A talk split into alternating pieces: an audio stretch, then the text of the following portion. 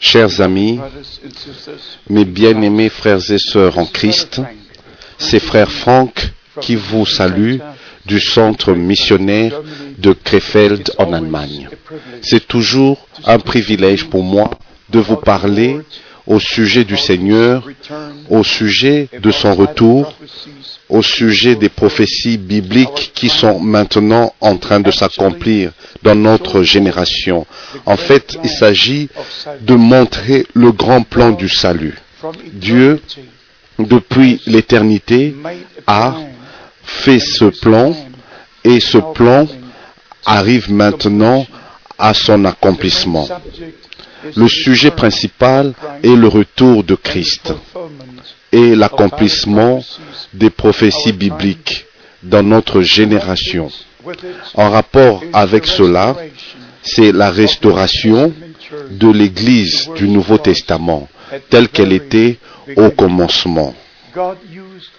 Dieu a utilisé les prophètes dans l'Ancien Testament pour dire d'avance ce que lui, il allait accomplir. Et puis, il a utilisé les apôtres qui étaient des témoins de ce qui avait pris place quand les Écritures furent accomplies et toutes les promesses de l'Ancien Testament, quand elles sont devenues une réalité ici sur la terre. Dans Éphésiens au chapitre 3, à partir du verset 1, nous pouvons voir comment l'apôtre Paul a mis l'accent sur le mystère qui lui fut révélé par la révélation divine. Et puis, il dit au verset 5, il n'a pas été manifesté au Fils des hommes dans les autres générations comme il a été révélé maintenant par l'Esprit aux saints apôtres et prophètes de Christ. Tout n'est que révélation divine. Maintenant, en parlant au sujet du temps de la fin, au sujet du retour du Seigneur et des choses qui sont maintenant en train de s'accomplir comme accomplissement des prophéties bibliques, nous devons mettre l'accent que avant le retour de Christ, il doit avoir une totale restauration de toutes choses. L'Église du Nouveau Testament à la fin sera comme elle était au commencement. Et au commencement, Dieu a placé dans son Église les ministères différents comme apôtres, prophètes, enseignants et ainsi de suite. Et dans la dernière phase, quand le Seigneur va agir d'une manière très puissante, dans la dernière phase, l'Église du Nouveau Testament va expérimenter avant le retour de Christ, nous aurons une restauration.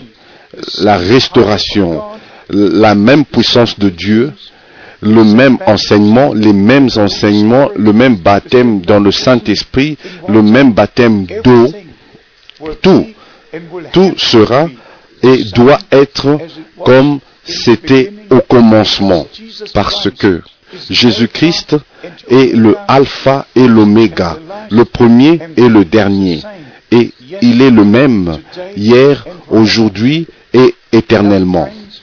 Mes chers amis, nous devons comprendre que nous ne vivons pas dans les jours de la réformation. Nous vivons maintenant au temps de la restauration de toutes choses. J'aimerais vous montrer aujourd'hui l'importance de l'enseignement des douze apôtres. Vous pouvez même aller dans Apocalypse chapitre 21 où nous voyons la nouvelle Jérusalem et il nous est dit au sujet des douze fondements et les douze portes, douze fondements, là nous trouvons les noms des douze apôtres.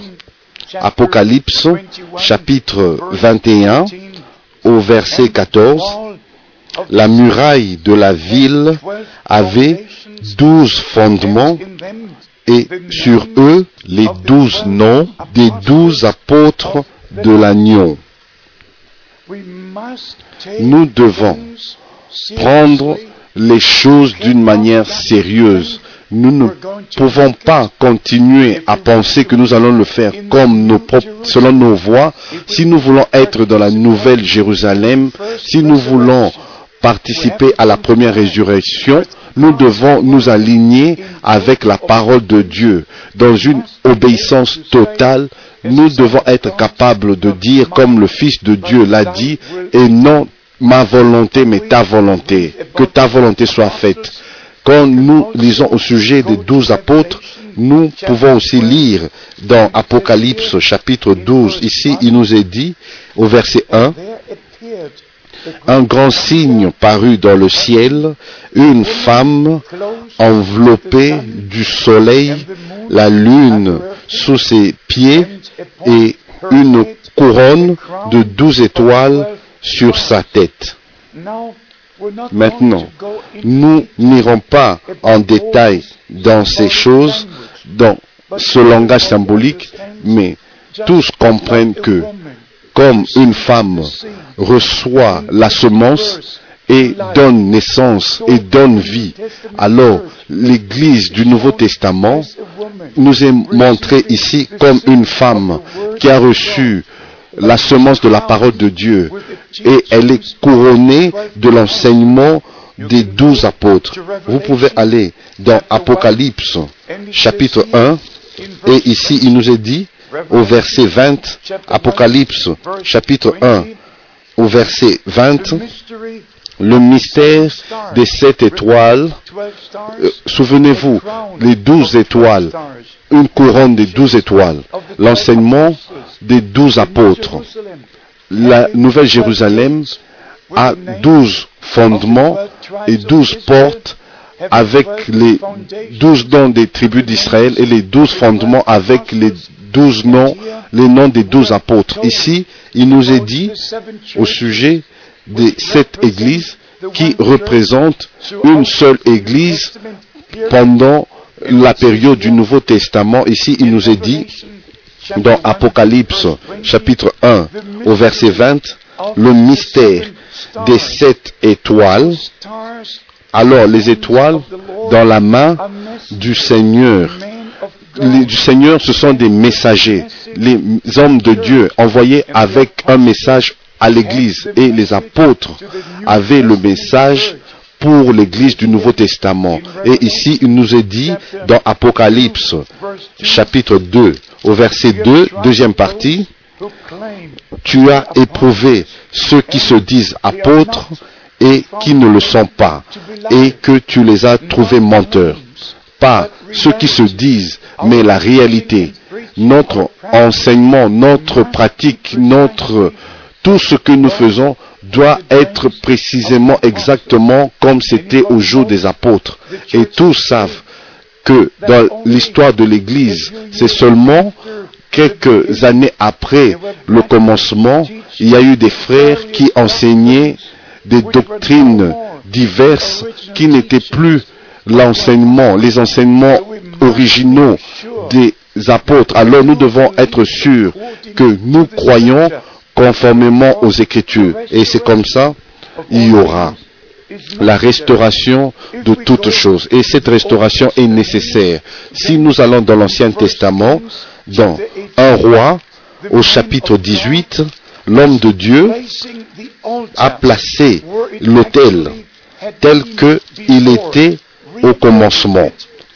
Il a rétabli, rebâti l'autel et il a pris douze pierres conformément, les douze pierres conformément aux douze tribus d'Israël. Dans un roi, au chapitre 18 et au verset 30 et 31. Élie dit alors à tout le peuple, approchez-vous de moi. Tout le peuple s'approcha de lui. Et Élie rétablit l'autel de l'Éternel qui avait été renversé. Et il prit douze pierres d'après le nombre des tribus des fils de Jacob. Alors, nous devons retourner dans l'harmonie des Écritures. Élie pensait qu'il était resté le seul avec le Seigneur. Mais le Seigneur lui a dit, il y en a encore 7000 qui n'ont pas fléchi le genou devant Baal. Alors, comme le prophète de ce jour-là a appelé le peuple de Dieu ensemble et il a rebâti l'autel, il a réparé l'autel et le peuple devait prendre une décision. Et de la même manière, le Seigneur lui-même a fait la promesse.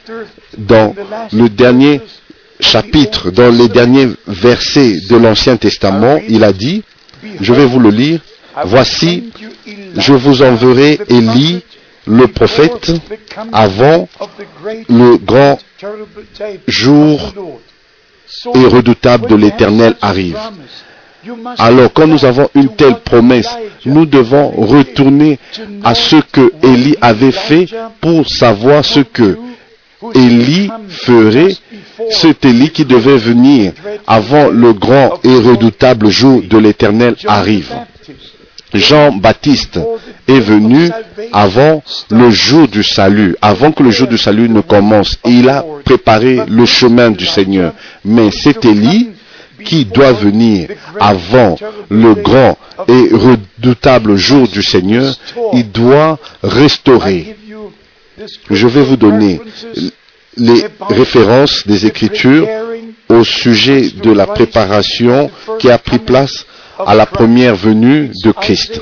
C'est Ésaïe au chapitre 40, verset 3, Malachie 3 au chapitre, au verset 1, Matthieu 11 au verset 10, Marc 1 au verset 2 et 3, Luc 1 au verset 17, Luc 1 au verset 76, Luc 3, versets 3 et 4, et dans toutes ces, écritures, nous trouvons le mot préparé.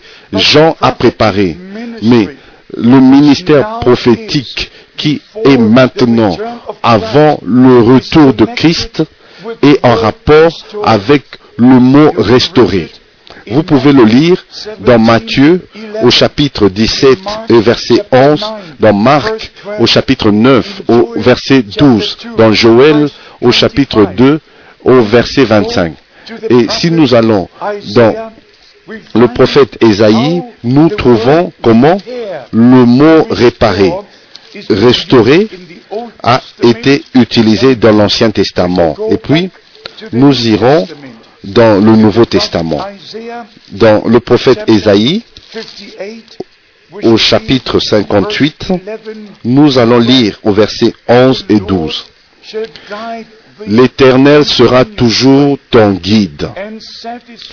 Il rassasira ton âme dans les lieux arides et il redonnera de la vigueur à tes membres. Tu seras comme un jardin arrosé, comme une source dont les eaux ne tarissent pas. Ici, voici la promesse. Et puis, ça continue au verset 12. Les tiens rebâtiront sur d'anciennes ruines. Tu relèveras des fondements antiques. On t'appellera réparateur des brèches. Celui qui restaure les chemins, qui rend le pays habitable. Alors, dans l'Ancien Testament, nous avons aussi ces promesses. Nous devons connaître tout le plan du salut. Parce que ce plan était déjà prédit dans l'Ancien Testament. Ici, nous devons vraiment faire attention à ces quelques mots, comme les fondements antiques, le réparateur des brèches, le restaurateur de, des pays qui rend le pays habitable. Maintenant, nous allons dans le Nouveau Testament, dans l'écriture bien connue, dans Matthieu chapitre 17. Et je veux que vous sachiez, Mes chers frères et sœurs en Christ, ceci est le temps de Dieu pour le peuple de Dieu. Ceci n'est pas, ce n'est pas assez de savoir ce que les grands évangélistes sont ou les charismatiques ou les personnalités charismatiques sont en train de faire. Nous devons savoir, les, connaître les promesses de Dieu pour aujourd'hui. Nous devons prendre part à ce que Dieu fait maintenant conformément à sa parole promise. Dans Matthieu au chapitre 17, nous avons ici l'histoire où il y a Moïse et Élie qui sont apparus sur la montagne de la transfiguration. Pierre, Jean et Jacques étaient là et la question fut posée. Et cette question fut posée au Seigneur. Pourquoi est-ce que les scribes disent-ils que Élie doit venir premièrement? Et bien sûr, nous avons la réponse des lèvres même de Jésus-Christ notre Seigneur. Et je vous en supplie de croire ce que lui il dit en son nom. Ne parlez pas à la chair et au sang, ne posez pas des questions sur les choses de Dieu aux hommes. Seulement, les saintes écritures peuvent nous donner des réponses qui sont dans les saintes écritures. Et au verset 11, Jésus leur répondit, il répondit, il est vrai qu'Élie doit venir et rétablir toutes choses. Maintenant, dans le prophète Ésaïe au chapitre 58, nous avons lu 11 et 12 qu'il y aura une restauration, une réparation. Il y a tellement de dommages, de dégâts qui furent faits en comparaison avec l'Église du Nouveau Testament. Tout a été changé. Tous les enseignements, toutes les pratiques, tout a été changé. Il y a eu des grands dégâts. Tout a été mal interprété, interprété, mal placé. Et maintenant, le temps est arrivé de poser l'ancien fondement pour dévoiler, pour, comme c'était avec la reconstruction du temple, ils n'ont pas posé un nouveau fondement. Ils ont pris, ils ont enlevé tout ce qu'il y avait et ils ont trouvé l'ancien fondement. Et puis, le temple fut rebâti sur le même fondement. Et c'est la même chose aujourd'hui. Pas un nouveau fondement, pas de nouveaux enseignements, mais la doctrine des douze apôtres.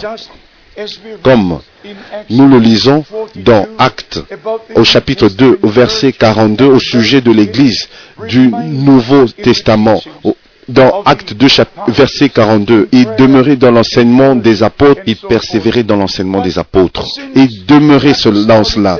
Et après que les jours apostoliques soient passés, après cela, sont passés, tout a changé et les gens vivent dans les traditions et ils pensent que c'est la parole de Dieu et ils pensent que c'est biblique. Mais ce n'est pas biblique. Et c'est comme, ça que nous devons comparer la parole de Dieu avec ce que nous croyons.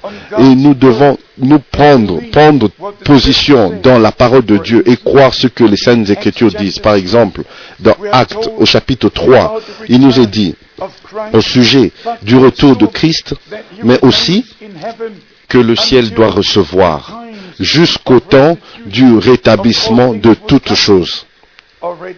Et déjà, dans le chapitre 2, l'apôtre Pierre n'a pas parlé seulement sur l'effusion du Saint-Esprit qui avait pris place dans les derniers jours, conformément au prophète Joël au chapitre 2 au verset 29 et dans Acte 2 au verset 17. Il a parlé aussi au sujet du jour du Seigneur qui viendra et dans Acte 2 dans le livre de Actes au chapitre 2, au verset 20, le soleil se changera en ténèbres et la lune en sang avant l'arrivée du jour du Seigneur, de ce jour grand et glorieux. Et ici il dit, alors quiconque invoquera le nom du Seigneur sera sauvé. Maintenant, si nous allons avec cette écriture dans le chapitre suivant, Acte chapitre 3, il parle ici au sujet de la repentance au verset 19 des temps de rafraîchissement qui viendra de la part du Seigneur qui, comme le Seigneur a promis dans Ésaïe chapitre 28 verset 12, et puis ici la déclaration, et qui vous envoie Jésus-Christ, qui vous a été prêché, et maintenant vient la déclaration la plus importante que le ciel doit recevoir jusqu'au temps du rétablissement de toutes choses dont Dieu a parlé anciennement par la bouche de ses saints prophètes d'autrefois.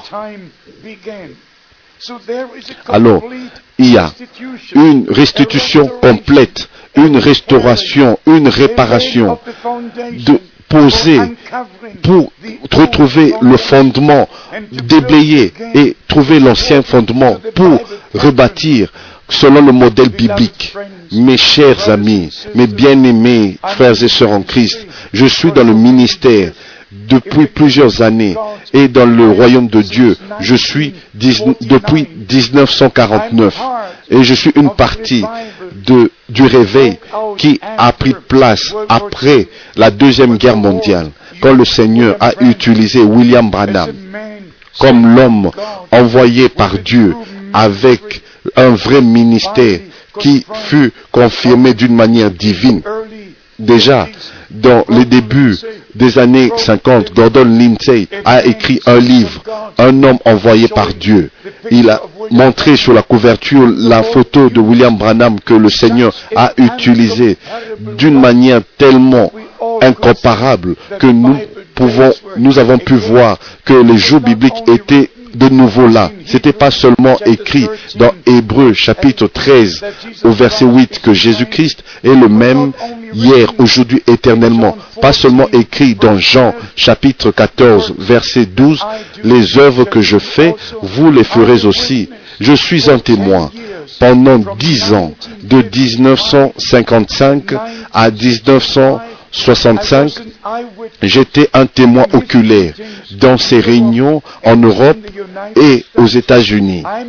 Je suis un témoin des choses surnaturelles que Dieu a fait dans notre génération. J'ai vu avec mes propres yeux un ministère véritable, apostolique. J'ai entendu un homme envoyé par Dieu qui a prêché le même évangile que Pierre et Paul ont prêché, qui a baptisé comme eux ils ont baptisé, qui a placé de nouveau l'ordre, le modèle biblique était rebâti, restauré, l'ancien fondement, on l'a vu de nouveau.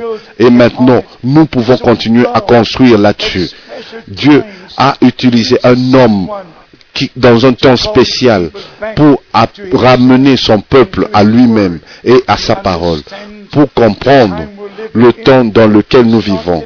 Ce n'est pas suffisant de parler du temps de la fin au sujet des accomplissements des prophéties bibliques. Nous devons savoir ce que le Seigneur a promis à l'Église du Nouveau Testament, comment est-ce qu'elle doit être appelée à sortir et être préparée pour être prête pour le retour de l'époux. Et bien sûr, tous peuvent lire Matthieu chapitre 25. Voici, l'époux vient. Tous peuvent prêcher au sujet des dix vierges et expliquer qui sont les folles, qui sont les sages. Mais maintenant, le temps est arrivé, pas d'expliquer, mais de se préparer.